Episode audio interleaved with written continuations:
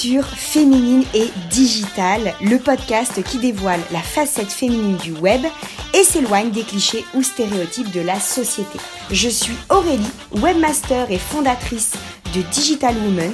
Je te retrouve chaque semaine avec ce podcast pour te donner toutes mes astuces, mes techniques et mes recommandations pour lancer et asseoir ta présence féminine digitale à travers ton site internet. Je te souhaite une très belle écoute.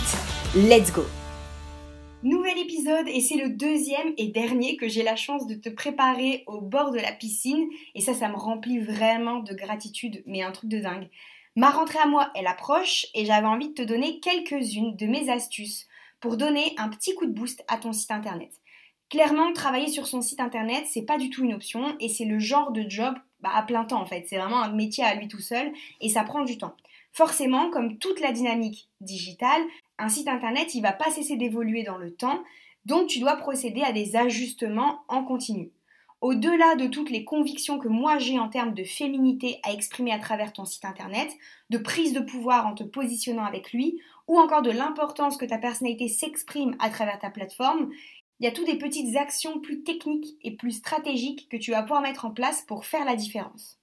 Je sais qu'il y a déjà énormément de contenu qui te partage des astuces pour améliorer ta plateforme. Donc aujourd'hui, j'ai vraiment pris le temps de trouver 5 choses que tu vas pouvoir mettre en place assez simplement, de façon quasiment immédiate et surtout qui vont te permettre d'opérer un réel changement sur ta plateforme.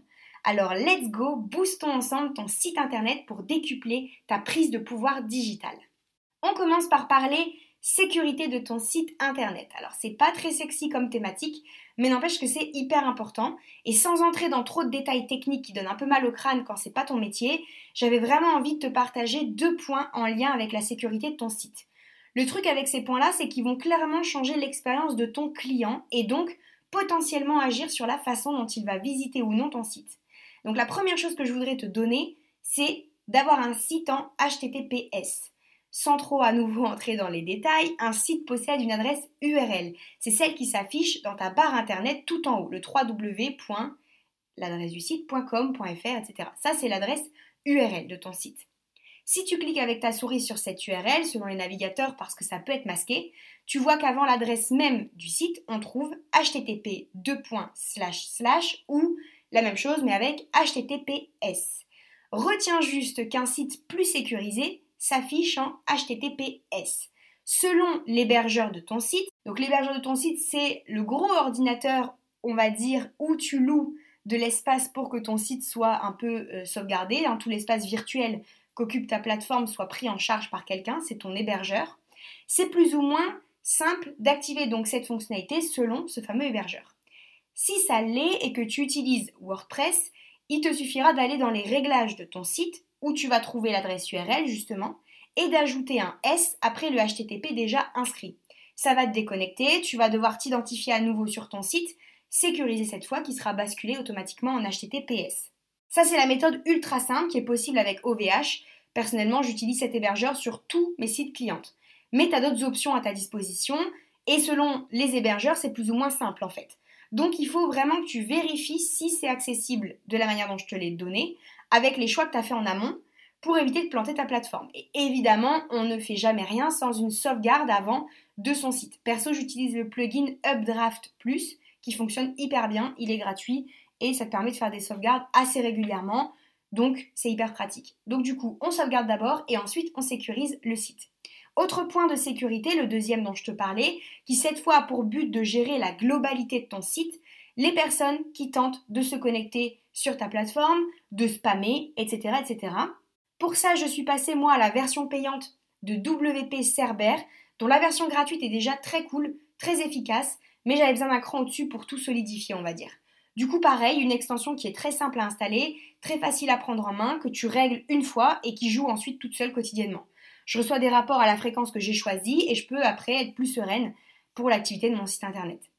Le côté sécurisé d'un site internet, le fameux petit cadenas par exemple qui apparaît en haut à côté de l'URL, ça possède un rôle primordial en fait pour tes résultats. Même si c'est hyper relou même pour moi de te raconter ça, c'est pas du tout le côté que je préfère sur un site internet, mais en fait c'est complètement indispensable. Encore plus si c'est une boutique avec du paiement en ligne par exemple.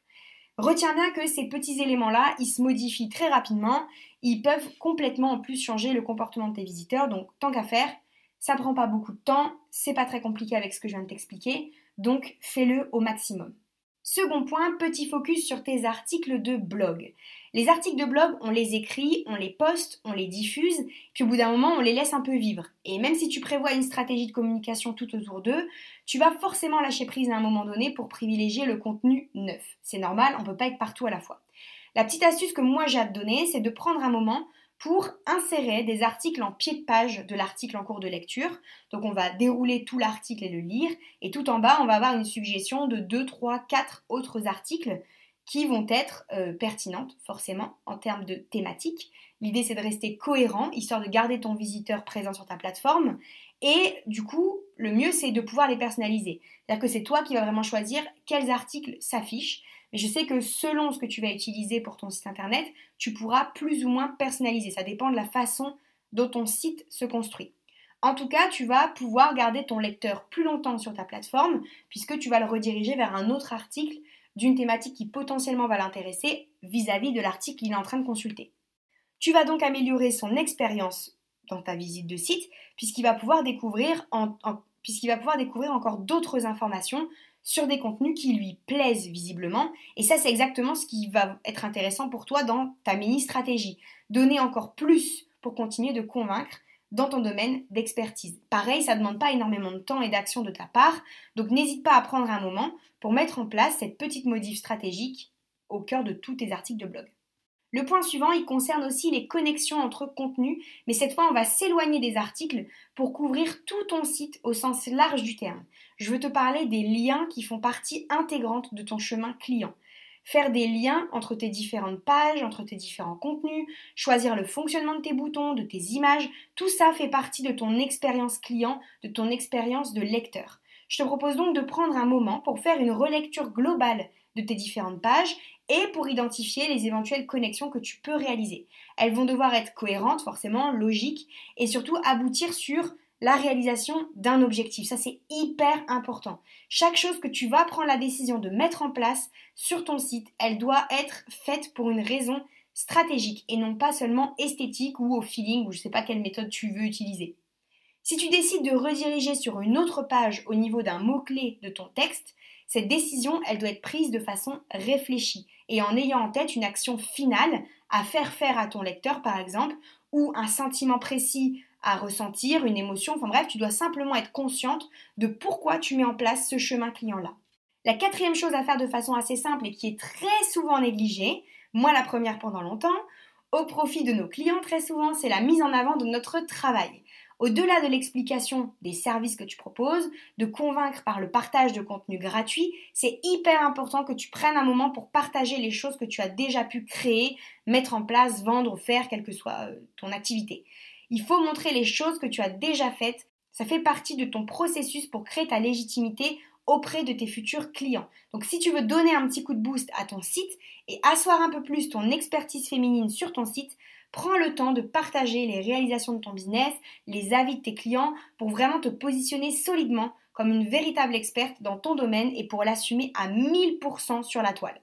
Et le dernier point que je me tue à diffuser auprès de mes clientes, même si elles ne m'écoutent pas toujours, c'est la taille de ton menu. Je vais te faire une comparaison simple avant même de te donner les explications. Si je te donne un mode d'emploi de 50 pages, je suis quasi certaine que tu vas pas vraiment le lire.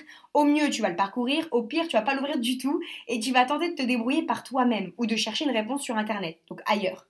Sur ton site, c'est exactement pareil. Si j'arrive sur une plateforme avec 12 000 onglets, sous-onglets, pire encore des sous-sous-onglets, ainsi de suite, bah, je me sens larguée, je suis perdue, c'est pas une visite guidée, j'ai pas envie de découvrir le site pour trouver une réponse à mes questions. Le site en lui-même, il me semble en fait être un nouveau problème à résoudre. Donc ça, on oublie. Du coup, tu vas pouvoir penser à alléger ton menu, sans flipper, sans stresser, de te dire que bah, tous tes contenus ne seront pas mis en avant, direct quand on arrive sur ton site, etc. Il n'y a pas de ça. Tout ça, ça tient juste de la stratégie. Pense encore une fois au chemin client et tente de ne conserver qu'une seule ligne sur ton menu. Au pire, un ou deux sous-menus, mais pas plus, pour éclairer la visite de ton lecteur. L'astuce ensuite, c'est d'utiliser chaque page d'arrivée comme un espace où tu vas placer ce que j'appelle un menu visuel à l'aide de ta mise en page et toujours dans cette optique de chemin client que tu prends par la main pour lui proposer une visite sereine, fluide, simple, bref, agréable.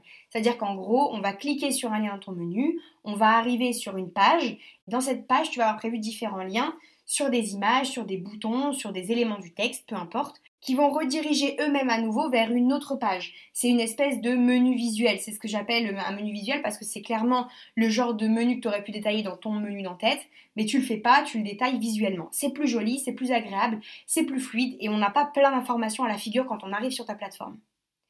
J'espère que ces 5 petites actions à modifier sur ton site, elles te parlent, que tu peux améliorer au moins l'une d'entre elles, que ça ne te prend pas trop de temps. Et encore une fois, l'idée là, c'est pas que ça te prenne du temps, c'est que ça aille relativement vite, juste pour donner un petit coup de boost, un petit coup de peps à ton site pour la rentrée. Pour te lancer dans justement une rentrée qui sera beaucoup plus performante par rapport à cet été, avec des changements tout petits, tout simples et pourtant super efficaces, pour continuer d'enfoncer le clou, affirmer encore et encore ta place de femme sur le web. Merci d'avoir écouté cet épisode de Féminine et Digital. Tu as accès aux notes du contenu que tu viens d'écouter sur mon blog www.digitalwoman.fr slash le-blog. Si tu penses créer un site internet ou que tu en possèdes déjà un, tu pourras trouver tout le contenu qu'il te faut sur ce podcast, sur mon blog, sur mes réseaux sociaux ou encore à travers ma newsletter pour te soutenir et affirmer davantage ta présence féminine sur ta plateforme. Et si tu veux que nous discutions ensemble de ton projet pour que je puisse t'accompagner individuellement dans la création ou la refonte de ton site, écris-moi sur un des formulaires de contact de ma plateforme www.digitalwoman.fr ou directement à postmaster.digitalwoman.fr. Si cet épisode t'a plu, pense à t'abonner et si tu le souhaites, à laisser un avis et un commentaire sur la plateforme sur laquelle tu m'écoutes pour me montrer tout ton soutien pour les contenus que je te prépare encore. Tu peux aussi partager cet épisode à quelqu'un qui pourrait avoir besoin de mes conseils et astuces pour booster son propre site internet. Je te retrouve dans un prochain épisode très vite et j'espère que tu es aussi impatiente que moi. À bientôt.